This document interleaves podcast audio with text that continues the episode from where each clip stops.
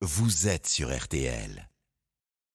Écosse contre la France, ce sera cet après-midi à partir de 16h15 à suivre dès 16h sur RTL. C'est l'affiche du premier match de préparation du 15 de France à quasiment un mois du début de la Coupe du Monde de rugby qui va avoir lieu en France cet automne et on en parle ce matin avec notre consultant rugby. Bonjour Olivier Magne. Bonjour. Ce premier match face à l'Écosse, c'est un vrai test pour les Bleus et euh, pour Fabien Galtier aussi qui prépare euh, sa liste en vue du mondial. Oui, exactement. Euh, un, un premier test hein, qui, qui, vient après une, une préparation assez longue du du, 15 de France. Et un premier test qui, euh, qui va voir de, de nouveaux joueurs débuter. Hein. C'est pas encore évidemment l'équipe titulaire hein, que l'on va retrouver euh, lors du, euh, du, premier match contre la Nouvelle-Zélande le 8 septembre, mais bien une équipe très changée, très remaniée qui jouera ce premier test face à l'Écosse. Et il y a des, il y a des jeunes hein, notamment parce qu'effectivement Fabien Galtier fait un petit peu tourner l'effectif. il y a certains jeunes qui sont déjà très prometteurs. Oui, il y a, il y a beaucoup de, de, de, jeunes garçons hein, qui ont une chance à, à, jouer pour, pour ce mondial. On pense notamment au Bordelais euh, Bielbarré et au Palois euh, Gaëton, hein, qui sont des, des, joueurs qui ont fait forte impression à Fabien Galtier lors du, du précédent tournoi Destination, mais avec euh, les moins de 20 ans, et qui vont avoir la chance pour la première fois d'honorer le maillot de l'équipe de France avec peut-être une possibilité de se voir retenu dans les, les 30 joueurs pour participer à cette Coupe du Monde. Oui, Emilien Gaëton et Louis Bielbarré qui, qui viennent tout juste d'avoir 20 ans. Cette nouvelle génération, elle vous impressionne, Olivier Magne? Oui, cette jeune, cette jeune génération, pardon, elle, impressionne avec un titre de, de, champion du monde il y a quelques semaines en Afrique du Sud. Ce sont de, de jeunes joueurs qui, euh, voilà, ont, ont, zappé, on dirait, on dira, hein, cette, cette équipe de moins de 20 ans lors des championnats du monde, mais c'était pour la bonne cause, euh, pour essayer de, de, trouver une place dans l'équipe de, de, France, de, la grande équipe de France qui jouera la Coupe du Monde dans quelques semaines. Donc cette jeune génération, elle est vraiment très prometteuse, aussi prometteuse que, que peuvent l'être euh, des garçons comme Antoine Dupont, comme Damien Penaud, Romain Tamac, donc de jeunes joueurs très prometteurs. On a parlé des jeunes évidemment, mais euh, dans l'équipe sur la pelouse euh, cet après-midi. Il y aura aussi euh, notamment Brice Dulin qui, qui sera capitaine. Lui, il a, il a 33 ans, c'est pas un petit jeune. Il va essayer aussi de, de convaincre Fabien Galté de le garder pour la Coupe du Monde. Parce que pour l'instant, c'est pas gagné. Oui, c'est pas gagné pour euh, pour Brice Dulin, hein, quand même fort euh, d'une saison euh, bien remplie avec son club de, de La Rochelle.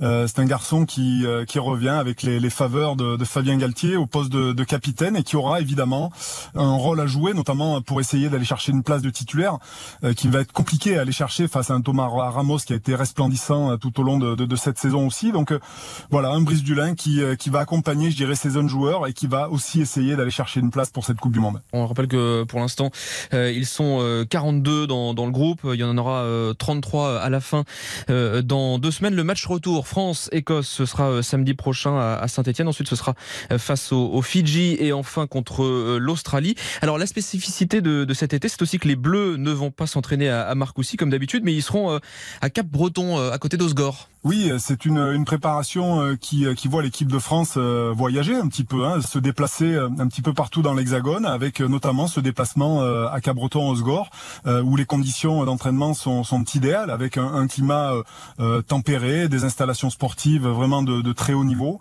et la possibilité pour la première fois hein, depuis la, Coupe du Monde, préparation de la Coupe du Monde, d'accueillir les familles, voilà, dans, un camping, avec la possibilité pour les, joueurs aussi de se ressourcer en famille, tout en préparant cette Coupe du Monde. Donc ça va être quand même une un séjour assez assez intéressant à suivre, d'autant plus qu'on sera en pleine préparation avec des matchs internationaux. Donc euh, une équipe de France qui sera fort bien logée ici à Cabreton-Segor dans les Landes. C'est quelque chose qui se fait d'habitude, alors peut-être pas euh, effectivement pour une préparation de Coupe du Monde, mais euh, est-ce que il euh, y a d'autres équipes en France qui le font déjà, ou est-ce qu'il y a des équipes à l'étranger qui le font aussi, qui invitent les familles comme ça? Oui, c'est pas pas nouveau. Hein. C'est, euh, j'irais un petit peu un, un copier hein, de ce qui a été fait, notamment sur les équipes anglo-saxonnes qui ont l'habitude de faire venir les, les familles jusqu'à très tard dans la compétition. les Anglais notamment le font.